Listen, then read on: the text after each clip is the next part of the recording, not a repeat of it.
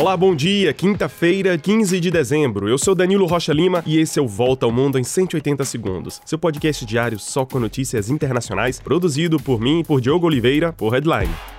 Começamos o dia com notícias da crise política no Peru. O novo governo decretou estado de emergência em todo o território para conter as manifestações que abalam o país depois da tentativa de golpe do ex-presidente Pedro Castillo. Olha, os protestos já deixaram sete mortos e mais de 200 pessoas feridas. O governo de Dina Boluarte, que até na semana passada era vice-presidente, também anunciou antecipar as eleições primeiramente para 2024, mas agora para dezembro de 2023. A justiça do país anunciou que vai manter Pedro Castillo em prisão por 18 meses. Castillo anunciou um golpe para conter as tentativas da direita, que desde o início do seu governo insistia em destituí-lo.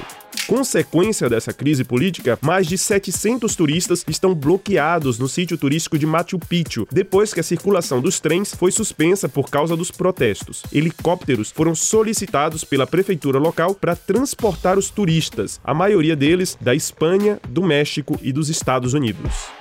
Olha, na Europa, outros países também vivem uma crise de greve. No Reino Unido, mais de 100 mil enfermeiras cruzam os braços hoje diante do aumento do custo de vida e a degradação do sistema de saúde. O Reino Unido vive o que os jornais chamam de inverno de descontentamento, com a realização de diversas greves ao mesmo tempo. Os ferroviários também pararam esta semana, seguidos dos agentes dos correios, autoescolas e funcionários do setor da energia.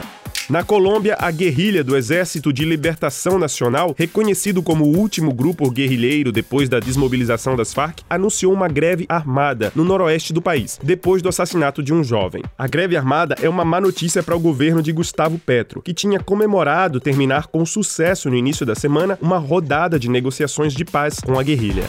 O Irã, onde a repressão violenta continua contra os manifestantes, foi excluído da Agência das Nações Unidas que luta pelos direitos femininos. A medida foi tomada devido à brutal resposta de Teherã às manifestações que sacodem o país, a maioria lideradas por mulheres.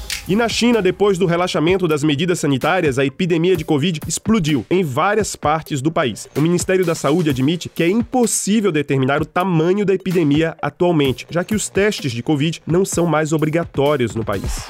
E enquanto isso, a Organização Mundial da Saúde indicou que a Covid e a varíola do macaco não serão mais emergências de saúde pública em 2023, uma vez que elas deixarão suas fases agudas para trás. Atualmente, o número de mortes semanais é um quinto do que era registrado há um ano, mas a OMS lembra que 10 mil pessoas ainda morrem de Covid no mundo numa semana. E é isso, eu fico por aqui, compartilhe o nosso podcast. Para você, um grande abraço, um excelente dia e até mais.